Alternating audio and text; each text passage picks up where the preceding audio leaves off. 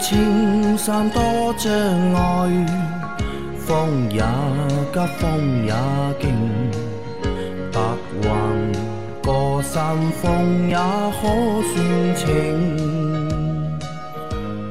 莫说水中多变幻，水也清，水也养生修车乐趣多，开车用车没烦恼。大家好，欢迎收听老秦汽修杂谈，我是老秦。大家好，我是阿 Q。今天的节目继续由我和老秦为大家做一下主持，然后接着上个星期的节目，我们这一周的新的问题又来了啊。然后我们从第一个问题先开始吧。三位老师好，我听节目有半年多了，觉得秦师傅真的很专业。家里呢有一台二零一零年的手动挡 CRV，在准备换掉之前准备下，特地去听了第二十五期的节目，感觉好多零件呢都要更换了，想想还是给秦大师弄比较放心。今天下午直接去了祥英路四百八十五号，然后发现尴尬了。请问秦大师店的营业时间是？哦，营业时间是吧？大师营业时间看心情的，看天气的。这个可能最近这个开门比较晚啊，你来的时候我还没开门。那么一般呢，我都是中午过后才去的，好吧？那么希望你要来找我之前，最好是跟我联系一下，告知一下，我好安排时间。那么要不然你来的时候碰巧别的车也在，你可能需要等待蛮蛮久的，好吧？对，然后怎么预约我们的秦大师啊？我们的那个节目里面会有那个节目的介绍里面会有我们杨老板的那个微信号，可以先添加我们的微信号，然后杨老板会把那个秦大师的微信推送给你，也可以加到我们的一个老司机的维修群里面去，也可以群里面的话呢，向我们的秦师傅来做一下沟通，好吧？然后下一个问题。老师好，一八款的速腾一点六，目前两万公里，正常行驶，突然 EPC 和防滑灯同时亮，发动机灯亮了一下又灭了，同时车子加油还没进还抖，停车熄火一分钟又好了，希望老师们给分析怎么回事，谢谢。呃，一八款的速腾一点六，目前只开了两万公里，对吧？正常行驶的时候，EPC 和防侧滑的灯同时亮。啊，EPC 灯和那个防侧滑的灯同时亮了，对吧？发动机灯也亮了一下又灭了，对吧？同时车子加油没进还抖动，那么的确是一个故障的存在，但是它只是一个偶发故障，对吧？你关了钥匙以后重新启动以后啊，它又正常了，对吧？像这种故障呢，你具体的是要去用。电脑诊断仪啊，要去读一下具体的故障部位以及故障代码，看看到底是哪里出了问题，啊，那么针对出现的现象，啊，进行一个维修啊。那么两万公里出现这个灯的抖动，我觉得你最好先去清洗一下节气门嘛，还是首先要读一下故障码啊。读完了以后，我觉得两万公里也没什么，应该不会有什么大问题的。那先清洗一下节气门，也许就好了。其他的情况可能还会有吧？其他的情况一般不会有，我觉得一般不会有。两万公里车子也比较新嘛。对的，它这个防侧滑的灯其实跟底盘的系统，我觉得应该不会有太多的关联性，可能是因为这个发动机牵引力不足造成的那个防侧滑和 EPC 的灯亮起的，对吧？那么可能是一个偶发性的暂时的缺火造成的，啊。好的，那么我们下一个问题啊，嗯，三问好，煤油或者汽油可以清洗节气门、进气道、喷油嘴、发动机油道吗？谢谢。煤油，为什么要用煤油来清洗啊？是不可以的啊，煤油不能清洗进气道，也不能清洗喷油嘴，啊，更不要用煤油去清洗发动机的润滑道，啊。那么清洗这些相关部件的啊，都是有专用的清洗剂的啊。这个煤油清洗的话，一是清洁能力很有限，第二是用煤油来清洗的话，风险很高。煤油属于易挥发、易燃、易爆的物质。对的，而且煤油好像比这种清洁剂要贵一点吧？嗯，煤油便宜，煤油煤油不贵啊，比清洁剂肯定便宜，但是不适合用煤油来清洗啊。好了，这位听众记一下啊。千万不要拿没有来洗，这个东西有风险性的。下一个问题，三位老师好，想请教一个关于轮胎的问题。我的途锐轮胎尺寸二六五五零二十九是否可以使用二六五五零二二十的？感谢你们的解答，祝节目二零二一更红火。啊，这个肯定是不能用的，好吧？虽然你前面的所有的参数都一样，但是最后一个参数不一样啊。你最后一个是十九寸的轮圈，你所以要选用适配的轮胎的。你用二零的那是适配二十寸的那个轮毂的啊。那么你十九寸的轮毂是无法安装的，好吧？所以说你还是要按照本来的那个型号去选配你的轮胎。不可以说这个把那个十九的改成二零，你这个轮胎是装不上去的，好吧？或者你可以换一套二十的轮毂，那那个那个价格太贵了。而且你换了轮毂之后的话呢，你的扁平率呢还要再调低一些，你可以换成四十五的扁平率，那能装下二十的一个轮胎。嗯，这样的话呢，你的路码表轮速也不会差了太多。对，啊，下一个问题啊。三位老师啊，讲个笑话给大家乐呵乐呵。听节目后，在降温前把雨刮水壶原来的零度都换掉了，然后加了零下二十五度的，加完后没有再喷几下，后面水壶里的玻璃水没有动，但是喷不出来，等机盖热了就喷出来，然后再过了一夜可以直接喷出来了。那就是在这个低温天气到来之前换了那个防冻雨刮水，对吧？虽然那个喷水壶里面的没有冻掉，但是管道里面的依然是不抗冻的，对，所以冻起来了，对吧？那么要等发动机预热了以后，整个机盖都热了，那么管道里面的水，这个冰才被融化，融化了以后呢，自然就是疏通了，可以喷出来了，对吧？下次再遇到寒潮，换了水，多要喷喷一下，对，要喷一下啊，喷一下，让那个管道里面的雨刮水啊都要变成那个 防冻的以后啊，才可以真正的起到一个防冻的目的啊。好的，下一个问题啊，各位老师好，我是你们的忠实听众，我是从老秦汽修杂谈第一期听到现在，不过这是第一次留留言。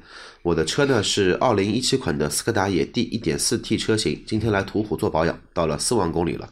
第二次清洗节气门，结果呢在拆涡轮增压上面的管子的时候呢，把涡轮增压管的连接头管卡扣扳断了一个。我在淘宝查了零件编号是零四 E 幺四五八七五 A，二十五块钱一个。店员说没有问题，给我粘一下。请问各位老师，这个配件有必要换个新的吗？跟进后啊，我先来说一下啊，这个其实是他之后的留言了，下面的啊。那么这个一点四 T 的发动机啊，这个涡轮增压管道啊，这一段管道其实是等于是一个高压管道，因为涡轮增压器增在介入的时候，这一段管道它是一个高压管道啊。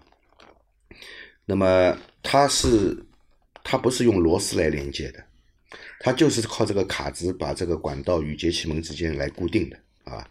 所以这个卡子的脚一旦断掉了以后呢，这个是无法固定这根管子的。那压力上来了以后呢，它肯定是要出问题的，管子会脱落的，好吧？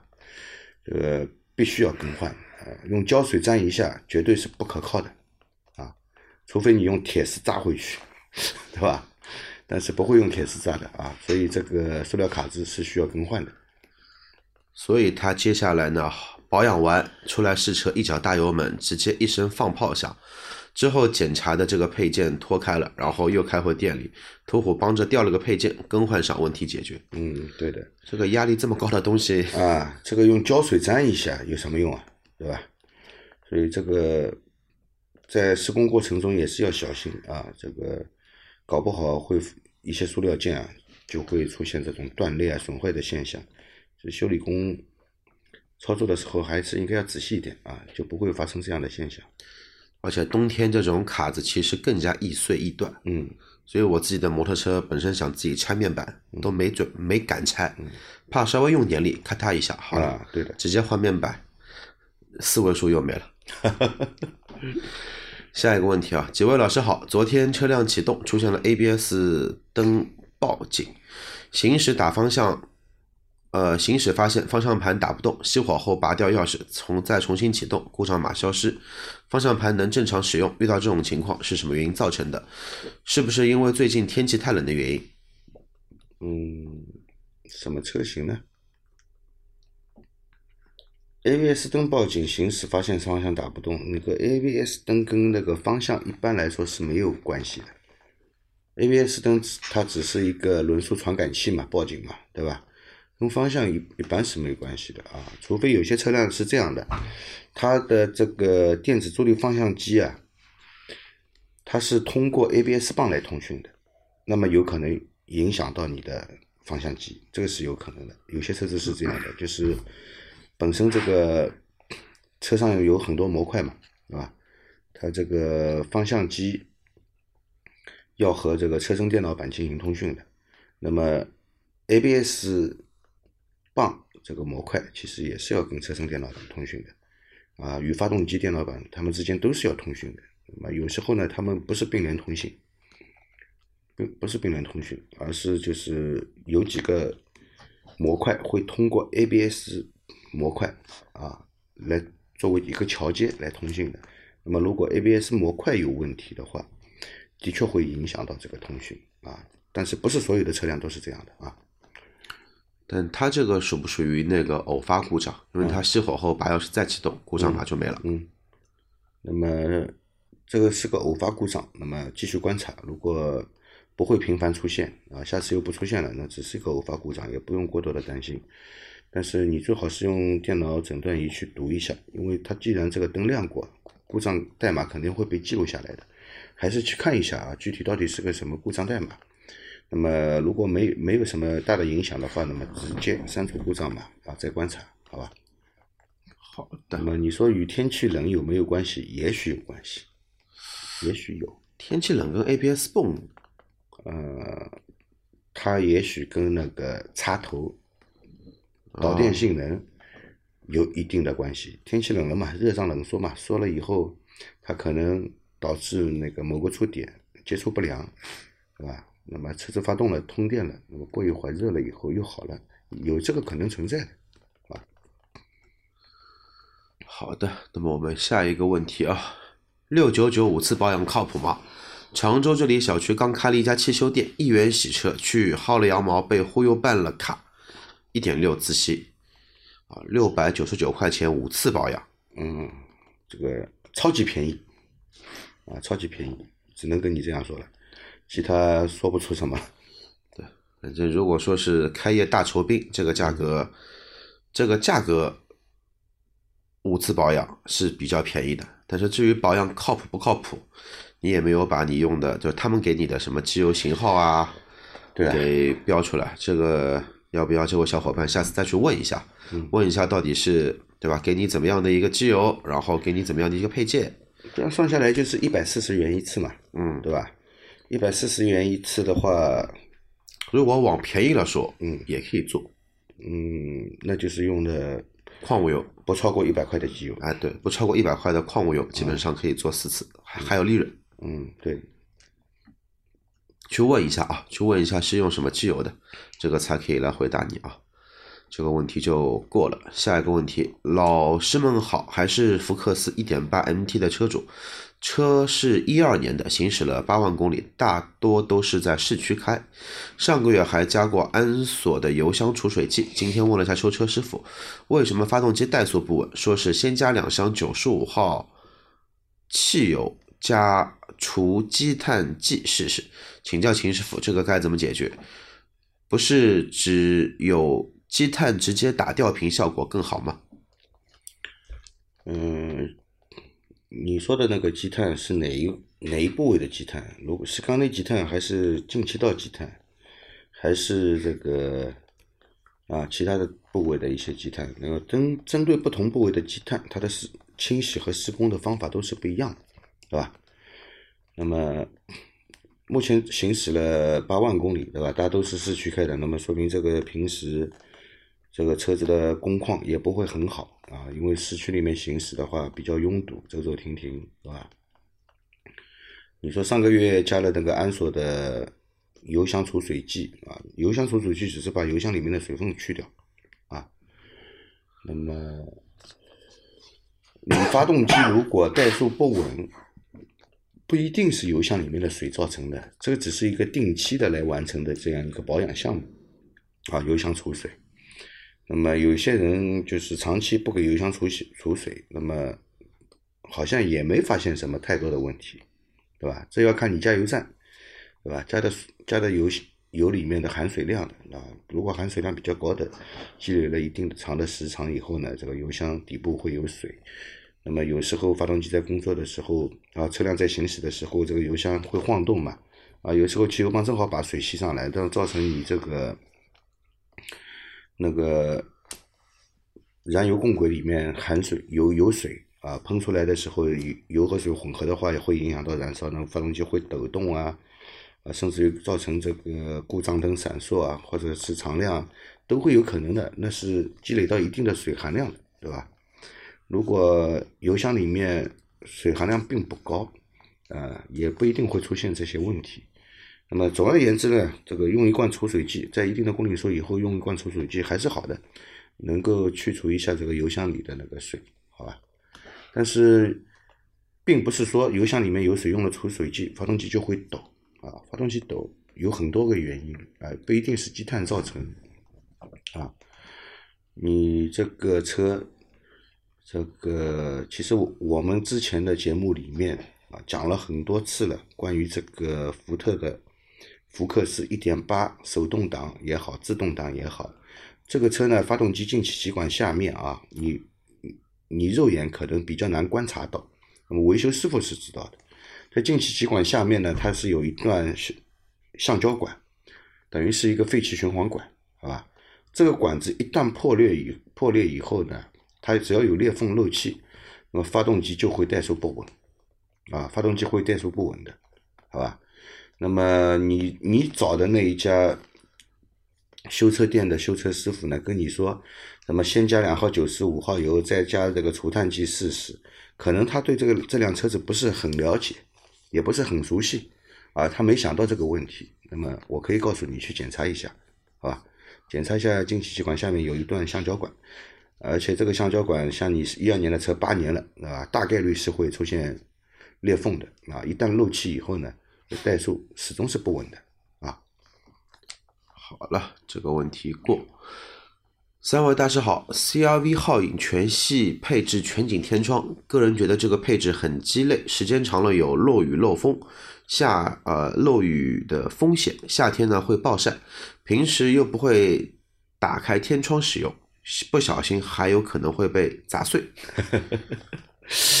全景天窗啊，全景天窗这个最早出现的时候是在什么车上？你还记得吧？那个在中国的话，毕加索，对的，毕加索啊，那个时候看这个车，哎呀，真牛逼，这么多天窗，对吧？这么大一个天窗，整个顶都是玻璃的啊，这个，这个当时觉得这个很豪华，很高级啊。但是随着这个全景天窗的车越来越多，市场上的这个普及率也越来越高，对吧？很多车现在都配备了全景天窗。那么全景天窗这个东西到底好还是不好呢？我用下来还可以，你用下来还可以啊？对的。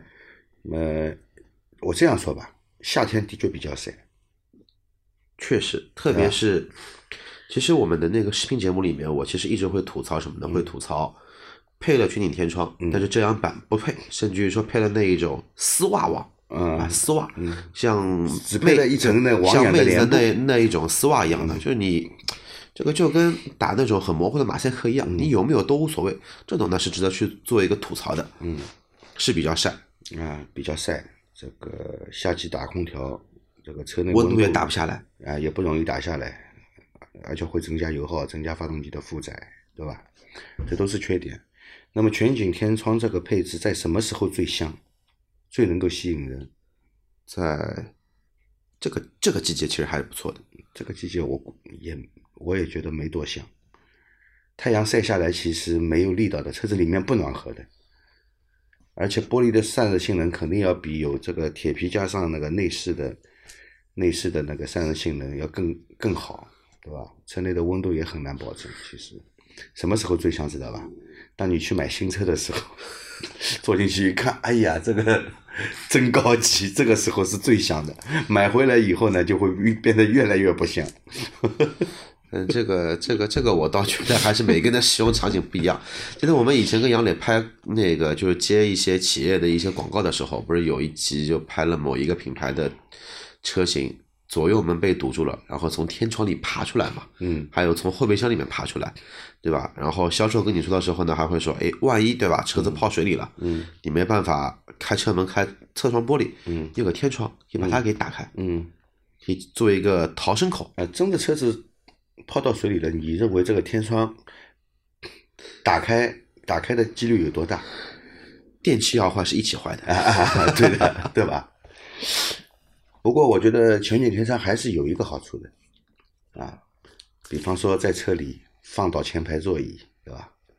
也可以仰望一下天空啊，现在的玻璃应该仰望不到，都 都比较黑，都帮你做了隔热，黑色的。你这个星星要么就是不是星星，那个是可能说焰火，可以看得到，星星肯定是看不到的，好吧？但是这个配置的话呢，现在也是基本上处于一个主流配置，对的，而且是很普遍、很普遍这么一个配置很多。车都在造这个全景天窗啊。那么全景天窗，你说出现漏水的事情呢，其实倒也不必过多担心啊。其实有天窗都会漏水，不是说全景天窗会漏水，有天窗都会漏水，只是这个天窗的这个面积大了以后呢，相对来说，这个整个车顶的破碎的概率可能会相对来说高一点，对吧？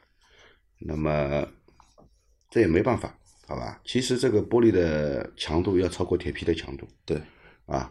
但是话再说回来了，老老陈，一辆车开个十年八年，嗯对吧？你补漆地方再多，嗯，车顶去补漆的会有几辆车？没有几辆的，对，这个也是概率的问题。嗯，对的，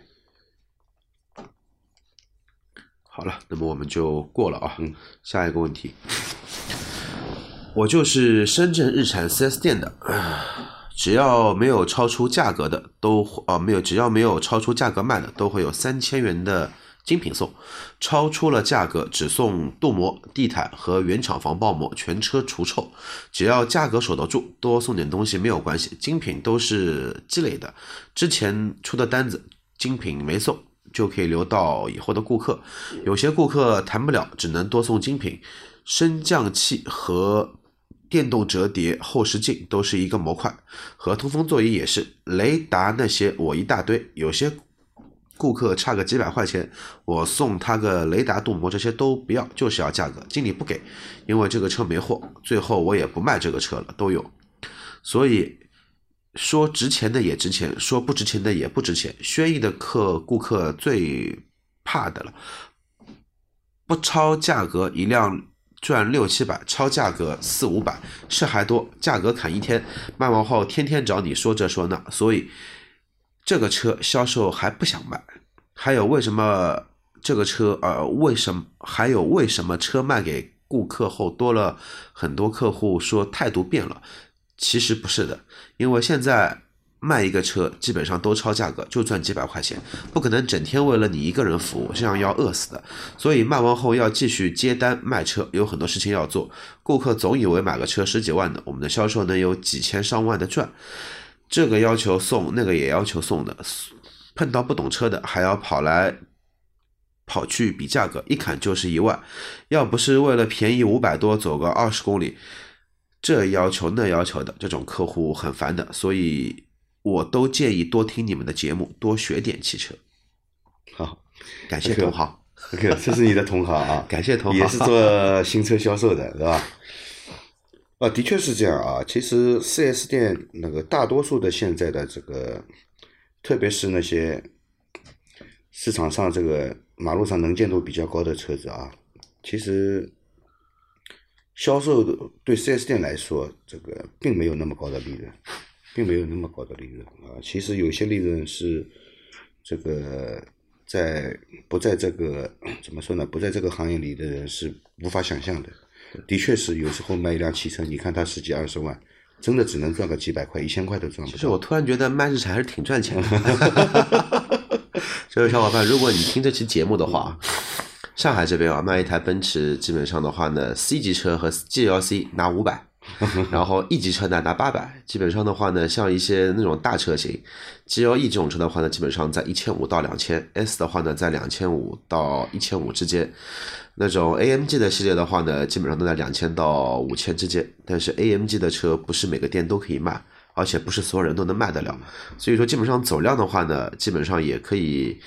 定为国产的 A、C、E、GLC 这些客户，然后好卖的车 C 级车跟 GLC，我这么算了一算啊，应该跟你们卖一台轩逸价格差不多，只是品牌高端了一点，只是客户的付的钱更多了一下而已。所以说，但是呢，有一些东西呢，也不是完完全全认同，因为可能说品牌不一样嘛，有一些用户可能认为的一些东西。等到他再换了一台车了，他就发现其实这么一些事情都不是事儿。嗯嗯嗯，对的。所以说这个做汽车销售呢，其实也是一个比较辛苦的工作，对吧？比较要面临自己的这个店里给自己的这个业绩的压力，对吧？还要跟某些客户每天去斗智斗勇，是吧？的确是蛮累。学习交流方式嘛，对吧？都不这个东西以后都能用得到的。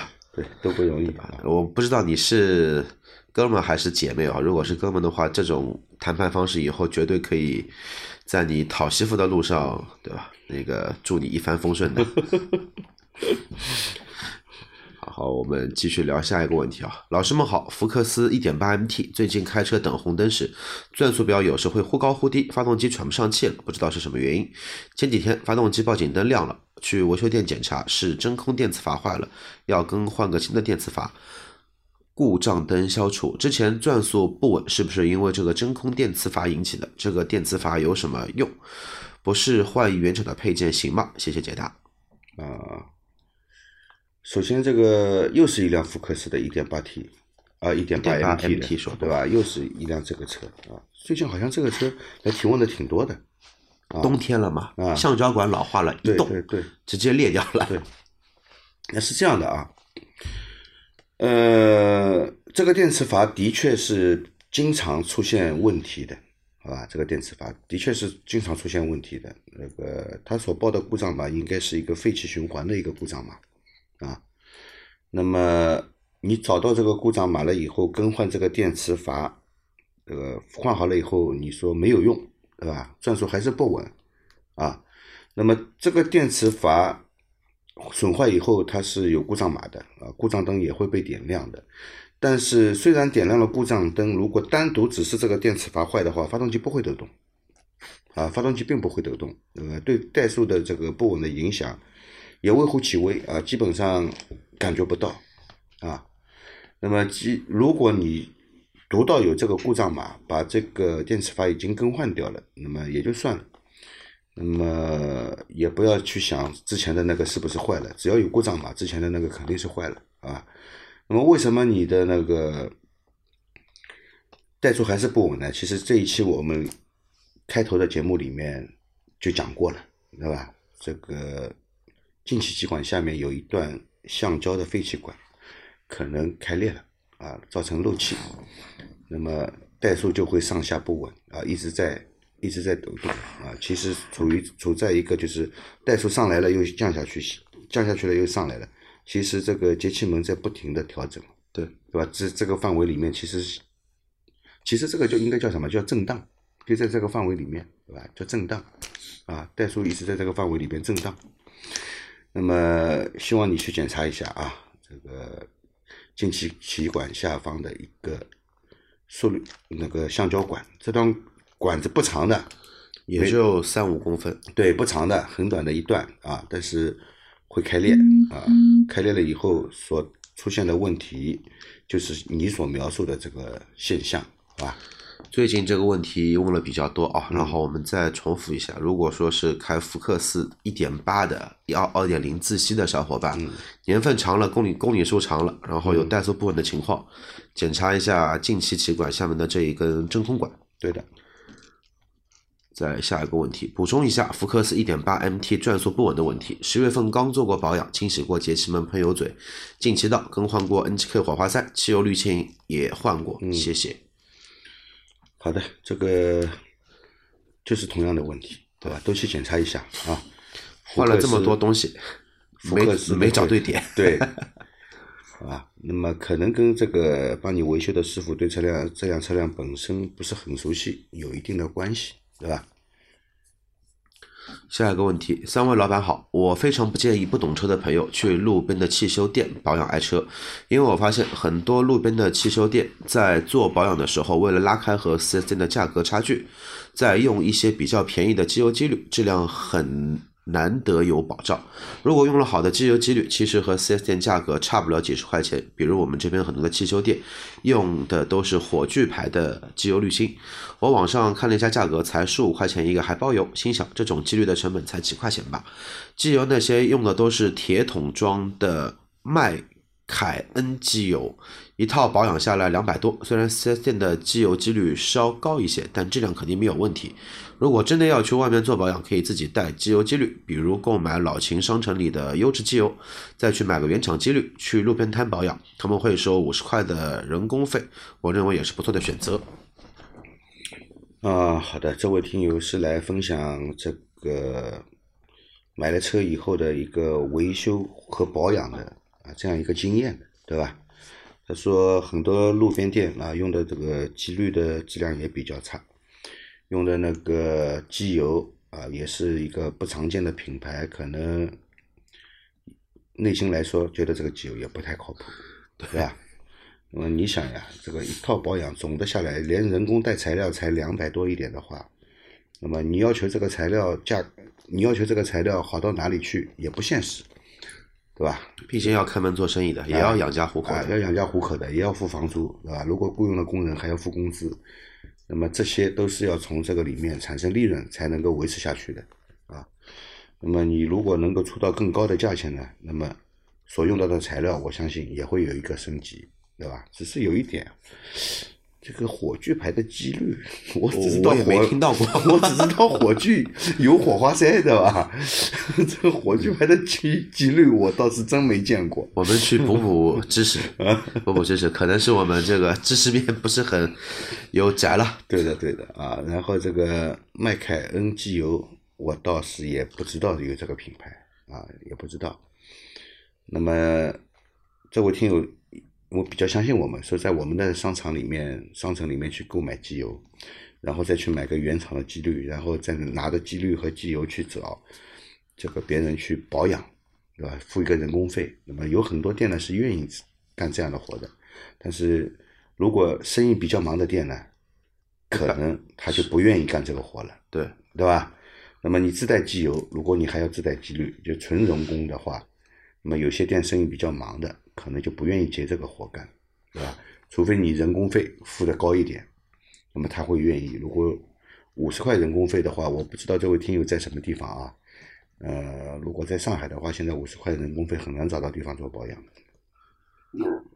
对，人家情愿给你两百多一个套餐，也不愿意你单赚你五十块钱的人工费。对，呃，那么我觉得就是每每个听友在听我们节目的时候，总能总能就是说来提一些问题，这样很好啊。这个，那么有些时候呢，我们作为一个车主，那么在养车修车的时候，想控制一下这个成本的支出，是好事不是坏事，对吧？谁都想，但是有时候也要想想啊，这个在汽汽车后市场维修和保养的这个从业人员也要吃饭，也要吃饭。其实刚刚在我们线下也在讨论过这个问题。对，二十年前一个修车大师傅每个月的收入，跟二十年后的今天，嗯，基本上啊，基本没涨过。基本基本是一样的。对的，这个但是这二十年别的一些消费，这个太夸张了涨了不知道几倍了。对，涨了已经是用几十倍可以来算了。对的，所以这个，所以汽修行业啊，以后啊，我觉得啊，会有出现什么现象呢？就是技术人员会青黄不接，老的继续干到后来退休了不干了。那么年轻人有很多年轻人呢，在不愿意从事这个行业，为什么呢？这个行业相对来说比较辛苦，专业性也比较强，要学很多知识啊。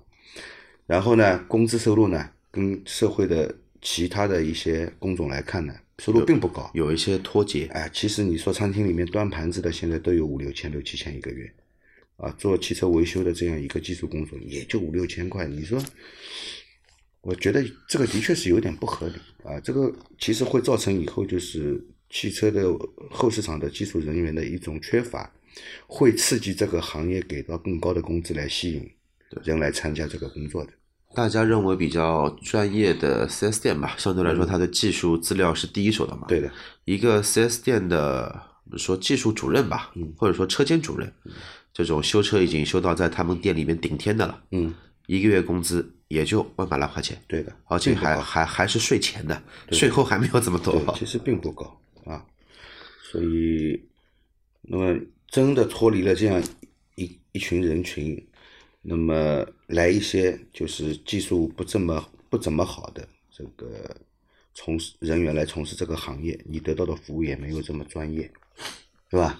所以才会有前面很多那个那两位听众福克斯去做保保养，嗯，别人可能真没修过这个车，嗯也不知道这个车对对对怠速为什么会不抖，对就帮你全套保养都来一遍，嗯问题还没有解决。对，的确是这样啊。好了，这一期的节目我们先聊到这边啊，然后也希望我们的听众帮我们那个多多那个留言，多多转发，然后我们下期节目再见，好，拜拜，拜拜我。们下期见。